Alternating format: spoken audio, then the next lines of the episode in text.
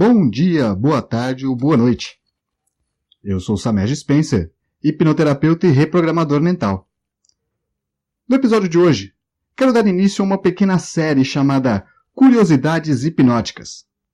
Meu intuito com esta série é trazer para vocês conteúdos curiosos e relevantes sobre a hipnose ou sobre personagens relevantes na história da hipnose.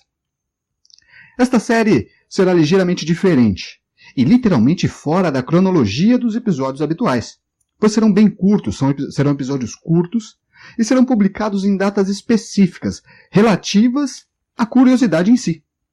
Outra diferença que poderá ser notada, ou não, é que nem sempre tais episódios serão editados. Eu pretendo utilizar o bot do Megafone Express lá no Telegram para realizar as gravações e publicações então você poderá notar sons ambientes e demais barulhos, conforme ou dependendo de onde eu esteja, né? que vai diferenciar na qualidade da gravação. Ok? Será como se eu estivesse mandando uma mensagem de voz no aplicativo mensageiro, como se eu estivesse mandando um áudio no WhatsApp ou um áudio no, no Telegram. Ok? E abrindo a série de hoje, eu venho falar a respeito de um personagem extremamente importante na história da hipnose. Venho hoje falar sobre Pavlov. Ivan Pavlov nasceu em Ryazan no dia 26 de setembro de 1849 e foi um fisiologista russo conhecido principalmente pelo seu trabalho no condicionamento clássico.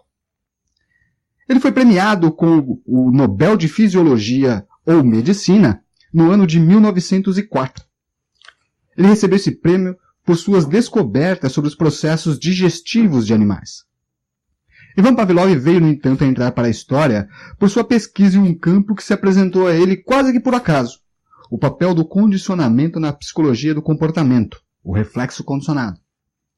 Na década de 1920, ao estudar a produção de saliva em cães expostos a diversos tipos de estímulos palatares, Pavlov percebeu que, com o tempo, a salivação passava a ocorrer diante de situações e estímulos que, anteriormente, não causavam tal comportamento como por exemplo o som dos passos do seu assistente ou a apresentação da tigela de alimento.